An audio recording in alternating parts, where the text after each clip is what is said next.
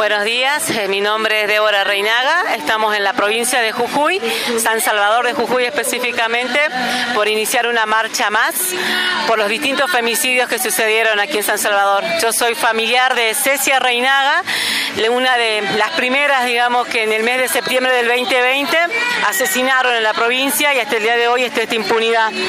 Cecia Reinaga tenía 20 años, el día el 29 de agosto salió engañada por unos amigos a pasear y nunca más volvió.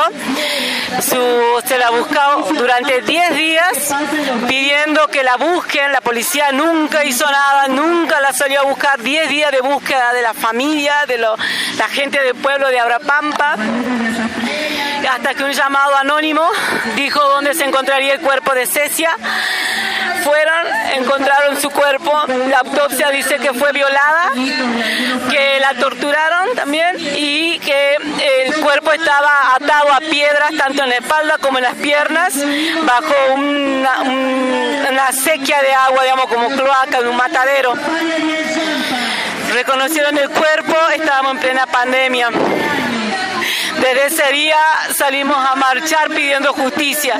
A los días, testigos vinieron a San Salvador a declarar de que fueron amenazados por la familia del femicida y declararon porque no podían más con su conciencia y así se pudo saber quiénes son los que la mataron y quiénes son las que cubrieron su cuerpo, quién fue el que la violó, que es eh, hijo de en ese momento un actual concejal del Frente para Todos Esa era la concejal, que ella y toda su familia encubrieron el femicidio porque el que mató dicen que es su hijo menor, que no podemos decir su nombre, LA, que en ese entonces tenía 14 años. Ellos en ese momento fueron detenidos el padre y el abuelo de este menor de edad, pero luego fueron liberados y actualmente, o sea, desde ese momento, desde el 20, septiembre del 2020 hasta el día de hoy, hicimos marcha, pedimos justicia, el pueblo de Arapampa se levantó y convocó a, un juicio político para la destitución de esta concejal, porque como siempre decía mi tío Samuel Reinaga, padre de Cecia, no pedía que la, que la señora salga a nuestro favor porque se entiende que madre, aunque su hijo sea un femicida y una lacra para nosotros, no se pedía que la acuse. Lo que se pedía simplemente defienda a su hijo si quiere defenderlo, porque es madre, uno lo puede entender, pero que no utilice todos esos medios políticos o ese poder o ese amiguismo para entorpecer la causa. ¿Qué es lo que hicieron? ¿Cómo lo hicieron? Amenazando a los testigos, amenazando y persiguiendo hasta el día de hoy, amedrentando para que no podamos seguir marchando, para que tengamos temor y no hagamos nada.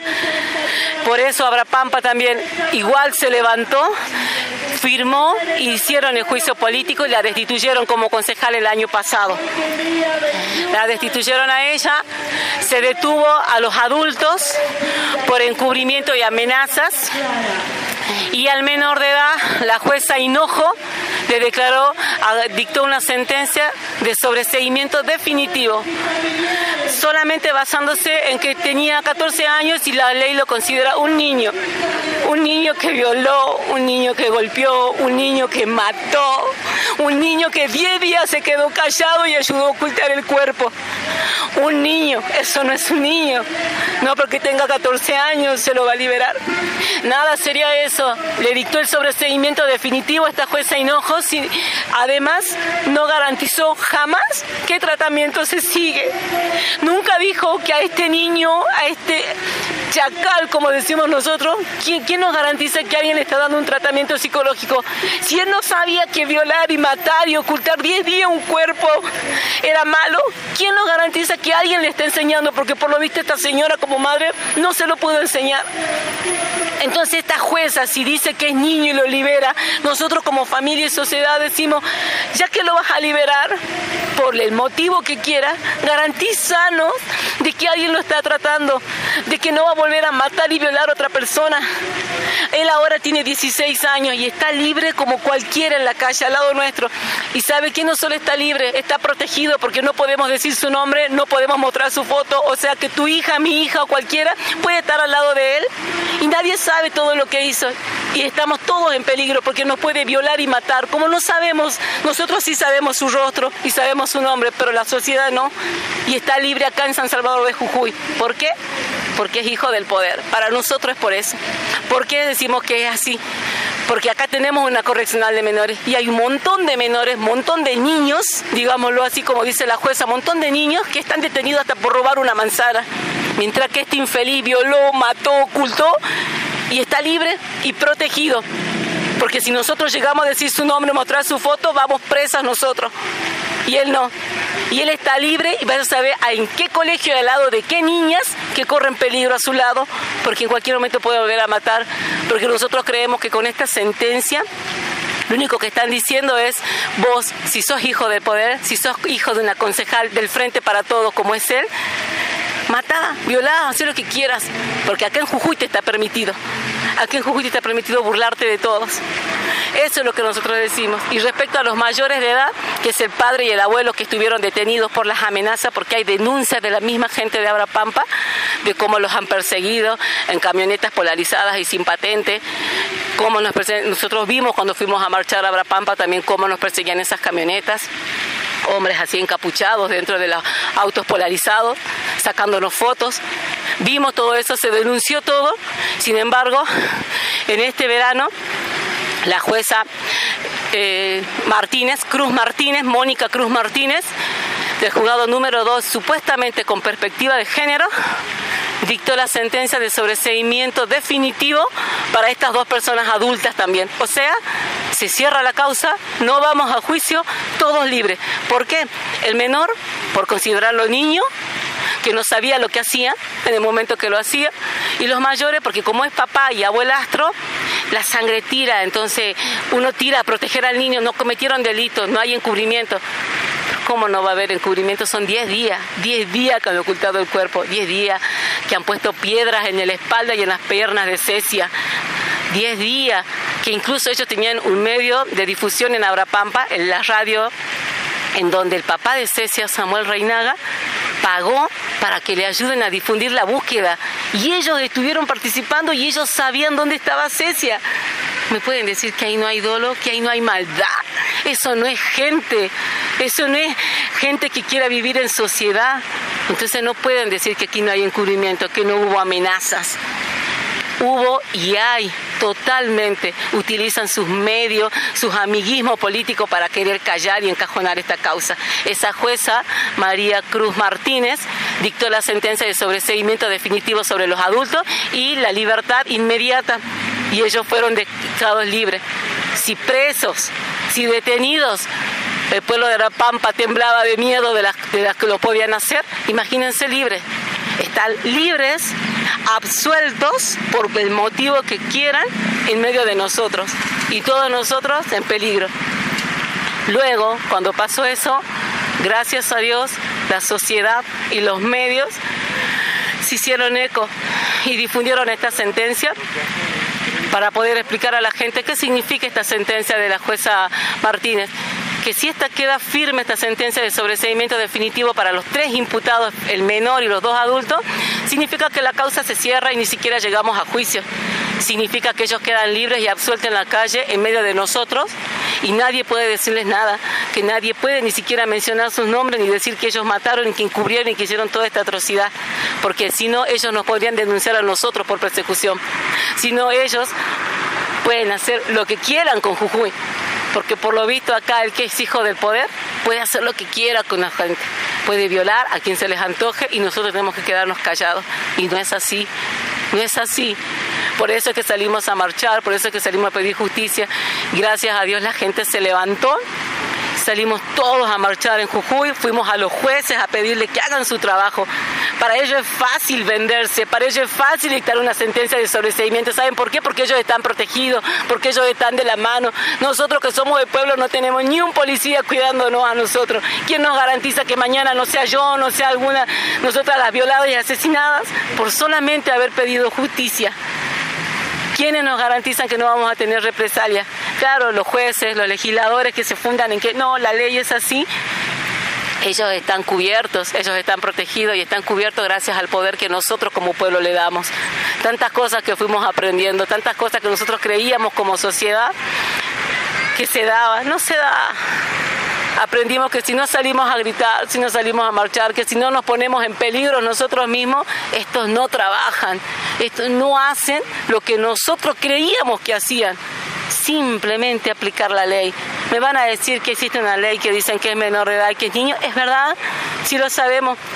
Pero ellos, que son supuestamente los eruditos en todos estos casos, también saben, y mucho más que nosotros, que existe jurisprudencia, que existen tratados internacionales. Y los tratados internacionales, según la Constitución, tienen el mismo rango jerárquico que la Constitución Nacional. Entonces, un código penal provincial no puede ser mayor un tratado internacional. ¿Por qué no buscaron eso?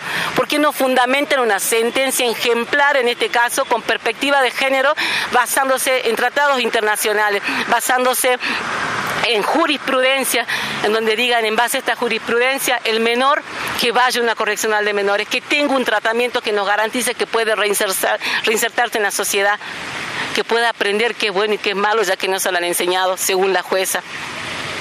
¿Por qué? No lo hacen. Entonces, ¿qué nos da a pensar a nosotros? Que si sos del poder, hace lo que vos quieras. Te lava las manos, es lo que decíamos.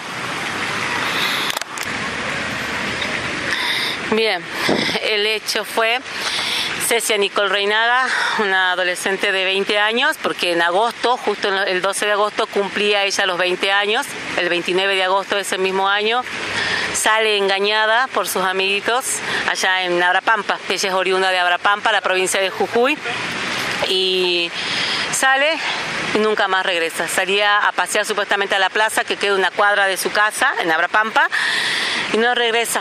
A la noche se comienza la búsqueda, obviamente por parte de familiares, porque la policía no acá en Jujuy no te busca, porque siempre la postura salió con el noviocito, seguramente, no sé, está por ahí, rebelde, esperemos unos días y recién la buscamos. Unos días, diez días pasaron.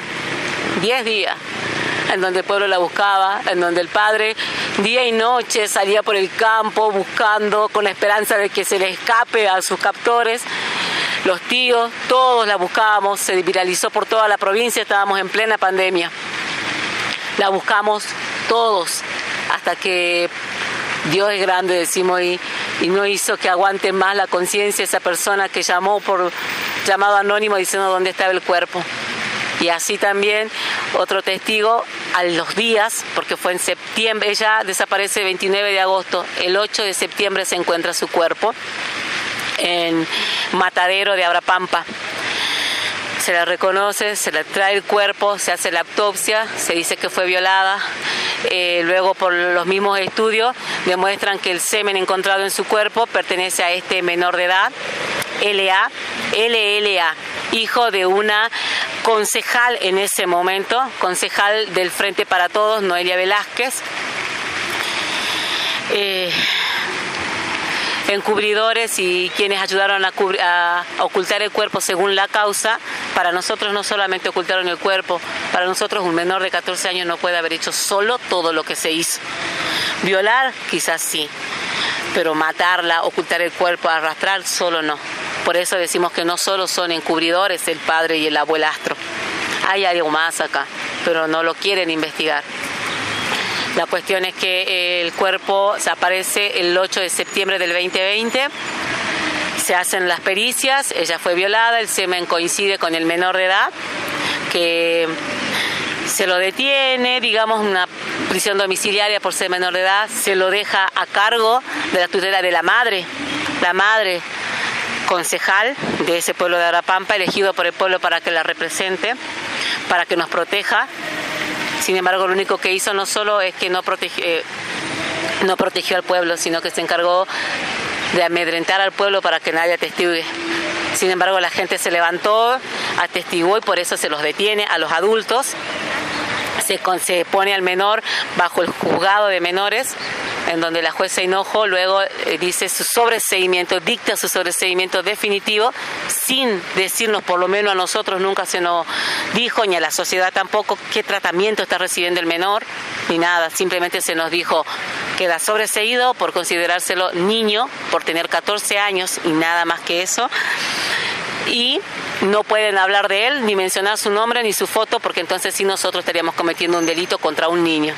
Ahora nosotros le preguntamos a esa jueza, como se lo decimos siempre, un niño, si no sabía lo que hacía, si se lo va a considerar niño por tener 14 años, ¿por qué no piensan un poquito? Jueza Hinojo y todos los jueces, y hoy la jueza de menores, que tiene a cargo la apelación que se presentó desde ese año hasta el día de hoy, estamos al 2022, le decimos, si él hubiera violado y matado como lo hizo con Cecia, con tu hija, con tu sobrina, ¿pensarías igual? ¿No investigarías? No dirías, no por el hecho de venganza, sino por el hecho de decir, ¿cómo habrá sufrido esa niña en ese momento? ¿No dirías por lo menos justicia? No lo querés mandar a un reformatorio porque es niño o porque te están pagando por lo que fuera. Mínimo no dirías, che, este chacal, yo tengo que hacer algo como jueza. ¿Qué voy a hacer? Voy a exigirle un tratamiento psicológico, voy a exigirle que se presente, que estudie, que haga algo, que tome conciencia, algún trabajo comunitario donde él pueda aprender que lo que hizo está mal y que no se hace. No hizo nada simplemente sobreselló y dijo es niño. ¿Y qué hace con eso? Como decía mi tío Samuel, volvió a matar a Cecia y volvió a matar a la familia en vida.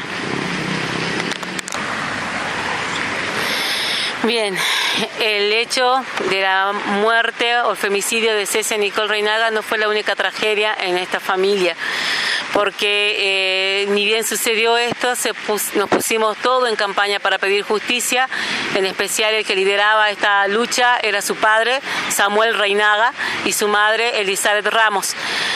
Ellos, eh, desde ese año hasta, hasta, donde pudieron, participaron y encabezaron la lucha. Y el 23 de diciembre del 2021, camino a una marcha, porque veníamos el 24, hacíamos la marcha aquí en la provincia de Jujuy, ellos venían desde Buenos Aires para participar de la marcha y tuvieron un accidente en Santiago del Estero donde fallece Samuel Reinaga, el padre de Cecia, la abuela de Cecia, la tía Graciela Reinaga, fallecen en ese accidente en Santiago del Estero y la madre Elizabeth Ramos fue la única sobreviviente, pero pasó más de seis meses en terapia intensiva donde, la volví, donde volvió de la muerte porque tenía quebrada todas las piernas, los brazos. Ella está actualmente hoy aprendiendo a caminar nuevamente, a mover el brazo, recuperando todo lo que es el, el habla. Ella estaba, como decían los médicos, en, Santiago del Estero más muerta que viva y fue un milagro que se recupere. Hoy está en tratamiento, en silla de ruedas volviendo con las terapias para poder empezar a caminar. Eh, tuvieron que hacer una operación en todo, reconstruirle todo lo que es la pierna llena de clavos, los brazos, tiene cortaduras en el rostro propios del accidente. O sea que esta tragedia de Cecia Nicole Reinaga continuó con la muerte de su padre en pleno periodo de justicia. Él venía camino a una marcha, una marcha que nunca debió existir, porque nunca debió existir que nosotros salgamos a pedir año tras año justicia. Si la justicia trabajara como debería ser, él no tendría que estar muerto. Él no tendría por qué haberse apurado para venir a una marcha para pedir justicia por su hija. Él respetó cada proceso legal. Sin embargo, la justicia en Jujuy no respeta nada.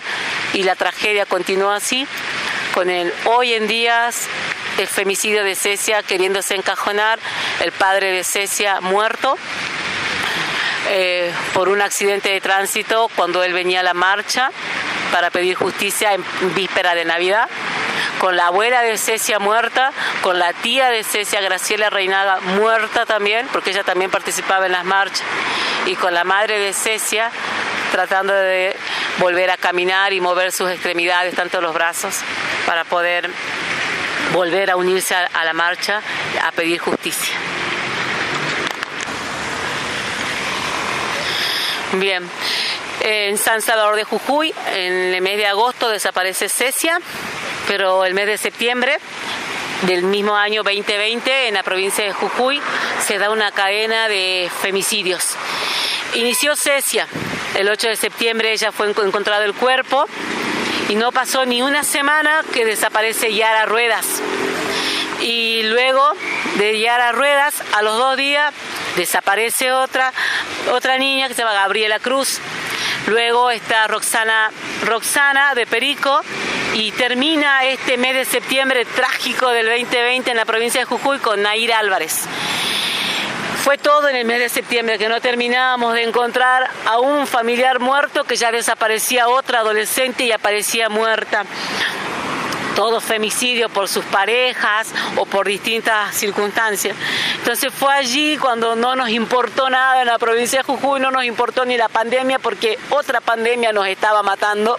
Es lo que sentimos y nos levantamos todo y la provincia entera se levantó porque fue más de 10 cuadras de gente que no le importó la pandemia del coronavirus y salió porque fueron cinco femicidios en un mes en septiembre del 2020 en la provincia de Jujuy. Así que salimos todos a marchar y allí fue donde podríamos decir que empezamos con este grupo unido por el dolor que nunca tendría que haber existido, pero comenzamos a acompañarnos y nos juramos y juramos a nuestras víctimas pedir justicia y no parar de marchar hasta que esto se solucione y se dicte justicia. De ahí en más se armó este grupo que hoy es conocido en la provincia de Jujuy como los Padres del Dolor porque todos somos padres y familiares y lo único que nos unió fue el dolor, fue ese septiembre del 2020 en donde nuestras familias, cinco en ese mes, pero luego siguieron sucediendo femicidios y homicidios que son los que se fueron uniendo a este grupo y hasta el día de hoy marchamos pidiendo justicia, pidiendo fecha de juicio. Cecia Nicole Reinada, eh, una adolescente que si bien tenía 20 años al momento que la matan, recién cumplidos, los cumplió en agosto del 2020 y, en ese mismo mes desaparece, era una adolescente, la hija menor de cuatro hermanos, por ende eh, la más mimada, la más niña, porque era la más chiquita. A eso no solo porque era la más aniñada, la más mimosa, súmenle que eh, ella desde el embarazo su madre tuvo dificultades, estuvo en tratamiento y cuando ella ya creció, ella estuvo internada en el Garrahan durante un año por una discapacidad en cuanto a los tendones, eh, tendones, lo, que los ligamentos, ella no tenía fuerza. Hasta los 20 años, para que se den una idea, el padre le cortaba la carne para comer porque no tenía fuerza para poder presionar. Era entonces, podríamos decirle, además de aniñada, de alegre, con muchos sueños, porque ella recién ese año iba a empezar a estudiar, se iba a incluir en la, facultad. Eh, ella tenía este problema de salud, que era muy conocido por todo el pueblo. ¿Por qué lo remarcamos? Porque muchas veces en la causa dijeron, pero otras personas obviamente que no la conocían decían, ¿por qué no se defendió? ¿Por qué el femicida no tenía ni un rasguño? Justamente por esto, porque ella tenía esta discapacidad en los ligamentos que no tenía fuerza en sus brazos. Ella estuvo un año internada en el Garrahan para poder caminar mínimamente, llamémoslo, normal. No podía caminar bien, caminaba encorvada por este problema que tenía de salud desde el Así que ella no solo era una niña dulce, con sueños, que iba a estudiar en el 2021, era la niña mimada de su papá, por eso siempre guardamos esa foto donde su papá le hacía cococho. Era la niña, la niña dulce, como dice su mamá, mi dulce Cecia. Cecia tenía planeado estudiar en el año 2021, cuando se levante esta restricción de la pandemia, en la provincia de Salta, junto con su hermana, iban a estudiar abogacía. Su hermana ya estaba estudiando abogacía. Ella iba a, iba a unirse a ese, a ese plan para estudiar y lo iba a hacer en el año 2021. Gracias a este femicida no llegó. Su sueño quedó truncado. Bien, eh, yo soy prima de Cecia Reinaga. Como dije, mi nombre es Débora Reinaga. Y la verdad, somos muchísimos en la familia, muchísimas mujeres y varones. Yo le tengo un amor incondicional a cada uno de mis primos, en este caso a Cecia también, pero lo que me llevó más a adentrarme en, este, en esta causa y me, afecta tanto es porque la particularidad es de que en esa época de pandemia, cuando traen el cuerpo de Debra Pampa a la morgue aquí en Alto Comedero, mi tío Samuel Reinaga, Yo le mando un mensaje y le digo, tío, para lo que necesite estamos aquí.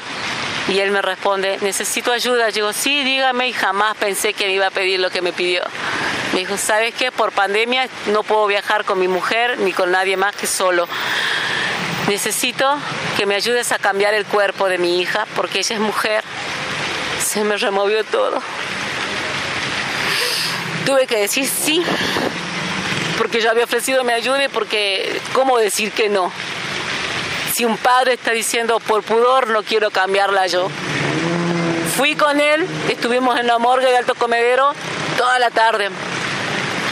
Y él me pasó la ropa y me dijo cómo quería que la cambie, qué quería que le diga. Y yo veía a un padre, además de ser mi tío, y yo veía desesperado. Me partió el alma. Y cuando salió el médico forense, lo vi a él y me dice, bueno, ahora van a entrar. Y entraba yo. Y lo escuché a él en un momento cuando me di vuelta, le escuché que le decía al doctor, dijo, doctor, quiero que me diga una cosa, mi hija sufrió mucho, sufrió mucho antes de morir. Y le preguntaba y el doctor lo miraba y él le volvía a preguntar, por favor, dígame, ¿sufrió mucho? Yo hasta el día de hoy recuerdo esa voz, ese gesto y que el doctor lo, le agarró el rostro y le dijo, ya descansa en paz, decía. Nunca le dijo si sufrió mucho o no. Yo creo que con ese silencio dijo más. Y él solamente lo miró y dijo, ¿cómo la mataron? Y él le volvió a agarrar su rostro y le dijo, está todo en el informe que envié el fiscal, pero descansa papá porque tu hija ya descansa y los que lo hicieron la van a pagar. Y yo no puedo hablar, le dijo, no, no puedo hablar, pero lo escribí todo y te vamos a ayudar en todo. Yo solo ahí vi a mi tío quebrarse y llorar amargamente. Entonces fui hacia el cajón porque tenía que ir a, ver a mi prima y a pedirle que pongan la ropa. Como estábamos en época de pandemia, no me dejaron vestirla, sí poner su ropa encima de su cuerpo. Y ahí cuando la vi, es como el compromiso fue mayor, ya no solo es una prima, ya no solo es una persona. Yo vi su rostro, yo vi su cuerpo, vi a su padre llorar y ahí dije, yo no sé qué haré, no sé cómo haré, pero esto no queda así. Esto no queda así ni por ella ni por nadie más en la provincia de Jujuy. Y yo, en mi época de estudios, mientras podía estudié abogacía, cursé hasta cuarto año, tengo aprobado hasta tercer año y conozco de las leyes. Y es como que en ese momento se despertó todo lo que yo conocía y lo que no conocía lo aprendí, lo investigué y lo sigo investigando para, para que estos jueces no nos vean la cara. Por eso sé, sé cada sentencia que ellos dictan, sé que hay un espíritu de burla, de falta de respeto, por eso peleamos, por eso salgo y digo lo que digo, porque conozco de las leyes, porque la leí y lo que no conozco como familiar lo aprendimos. Y lo que nos llevó a, a estudiar más ahora y investigar más es este dolor que les cuento de haber visto su cuerpo, de haber estado, de haber escuchado a mi tío. Y todo eso hoy recuerdo porque él marchaba siempre, venía de Abrapampa, que son cinco horas de viaje para marchar, viajaba toda la noche para estar presente y él decía, tengo unas ganas de salir y hacer justicia por mi cuenta, porque son sus vecinos los que viven ahí, los que la mataron y están libres y se burlan. Sin embargo, nosotros siempre decíamos, no, tío, la ley, nosotros cumplamos, nosotros demostremos que somos gente de sociedad. Y en base a todo lo que aprendí, hoy entiendo, digo, Dios mío, gracias por todo lo que estudié, gracias por lo que me apasiona siempre las leyes, porque hoy puedo ver para qué es importante. Y obviamente, mi sueño es como el de Cecia, terminarlo. Hoy más que nunca quiero estudiar y terminarlo. ¿Por qué? Porque veo que la gente que estudió, yo sé el esfuerzo que lleva a estudiar, pero ¿sabe qué veo? Que desvaloriza ese esfuerzo, porque ni bien llegan a la justicia, se venden, venden la justicia en lugar de aplicarla para lo que debería ser. Cuando uno estudiamos nos enseñan doctrina social de la iglesia, nos enseñan ética profesional, parece que la pierden en el camino, parece que su ética tiene precio. Bueno, nosotros como familiar no tiene precio. Bien, escucharán este, estas voces. Ella es Mónica, Mónica Cunchila, mamá de Yara Rueda, uno de los femicidios del 2020. Hoy nos encontramos en la Plaza Belgrano, en San Salvador de Jujuy, provincia de Jujuy. Enfrente de nuestra plaza está la Casa de Gobierno, donde se encontraría nuestro gobernador Gerardo Morales. Alrededor se encuentran tribunales, donde están los jueces que supuestamente dictan justicia, en nuestro caso que, que si no les presionamos con marcha no hacen nada. Y bueno, hoy día martes estamos en una marcha más de este grupo de Padres del Dolor, en donde todos los familiares de femicidio y de los que se sumaron hasta el día de hoy con homicidio y distintos casos que se vinieron dando en la provincia de impunidad, nos juntamos todos los martes a marchar, todos los martes a las 10 de la mañana en esta Plaza del Grano y marchamos por el centro, marchamos por cada poder en donde sabemos que están nuestras causas encajonadas. Ejemplo, en Fiscalía, donde está el fiscal Diego Kusel, que es el que debería representarnos a nosotros como pueblo. Sin embargo, consideramos que no están haciendo lo que deberían hacer, porque si no, no deberíamos estar marchando todos los martes. Marchamos por eh, tribunales, por el casco céntrico de la provincia, para que la sociedad tenga latente esta lucha, de que no es solo por nosotros, es para que en Jujuy ya no suceda esta impunidad. Y bueno, la marcha de todos mis demás compañeros y familiares de este grupo del dolor fueron a recorrer todo el centro de la provincia, a recorrer cada poder, la fiscalía, el poder judicial, eh, el juzgado donde están con perspectiva de género, para solicitarles una vez más que por favor hagan su trabajo, nada más que eso, hagan su trabajo, dicten justicia, no hay una ley nada más, que investiguen los tratados internacionales, que dejen de venderse, que dejen de tener miedo. Si nosotros como familia y como sociedad nos pusimos de pie diciendo que con o sin miedo vamos a pedir justicia, estamos con ellos, pero si trabajan, si no trabajan, que hagan un paso al costado y dejen de burlarse de nosotros. Estas son las marchas.